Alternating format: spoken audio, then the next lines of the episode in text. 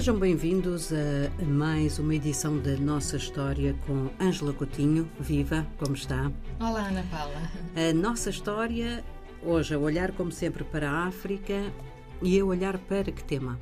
Hoje uh, vamos falar dos mass media em África. E eu pergunto, Ana Paula, sabia que as emissões radiofónicas já duram há quase um século em África? Não, é Pensava que seria um bocadinho menos, um bocadinho mas menos. realmente a rádio é uma coisa que vem de longe. É verdade. As primeiras emissões radiofónicas uh, ocorreram nas colónias francesas e britânicas na década de 1920.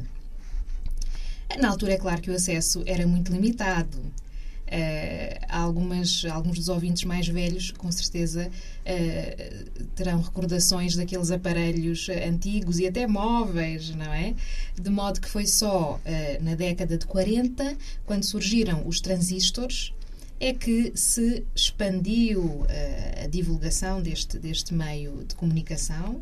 Uh, e de forma que uh, tornou-se a rádio um meio privilegiado para veicular tanto a informação oficial como a ideologia colonialista, podemos dizer assim. Foi uma aposta das autoridades coloniais uh, no pós-Segunda Guerra Mundial. E nessa altura até se começaram a fazer programas em línguas nativas, procurando atingir um público mais vasto e procurando reunir um consenso, porque, como temos visto aqui, a maioria das populações africanas eh, não frequentavam as escolas e não dominavam uh, as línguas oficiais destas então colónias, não é? Uh, rapidamente, a rádio tornou-se, na verdade, um espaço de luta pela dominação política. Ana Paula pode imaginar isto muito bem. Posso imaginar, especialmente a partir do momento em que começou a chegar a um número maior de pessoas. Exatamente. E na altura, na década de 50, quando começaram a surgir os movimentos independentistas, eh, também procuraram utilizar este veículo eh, e este espaço para divulgar os seus ideais não colonialistas, mas sim nacionalistas, evidentemente. Posso dar um exemplo. Uh, no caso das antigas colónias portuguesas, sabe-se que uh, a rádio, chamada Rádio Libertação, foi um veículo importante utilizado pelo PIGC uh, nas matas da Guiné.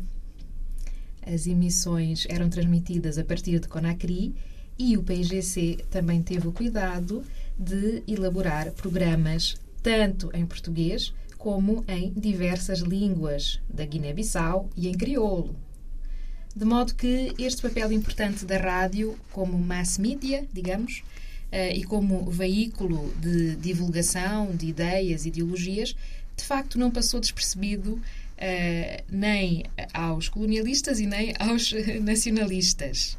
Depois, no pós-independência, evidentemente, investiu-se muito mais, os mass media tornaram-se um meio privilegiado de comunicação entre as novas autoridades no poder e as populações africanas, e uh, na altura a rádio passou a ter, a partir da década de 60, 70, passou a ter uma cobertura em todos os territórios uh, nacionais e considerou-se que era um meio de comunicação mais poderoso e mais eficaz do que a imprensa escrita, devido a estes dois fatores. Por um lado, ainda uma percentagem considerável das populações que não eram, portanto, eram pessoas que não tinham sido alfabetizadas ainda, e por outro lado, o facto de se poder recorrer às diversas línguas nacionais. A rádio uh, foi utilizada como um veículo de construção da unidade nacional em África e não só, mas estamos hoje a falar da África, não é? E uh, foi também uh, utilizado como um mecanismo de controle social. Depois temos o surgimento da televisão na década de 50. Uhum. Foi em Marrocos, em 1954, que surgiu pela primeira vez a televisão em África, depois na Argélia em 56 e na Nigéria em 1962.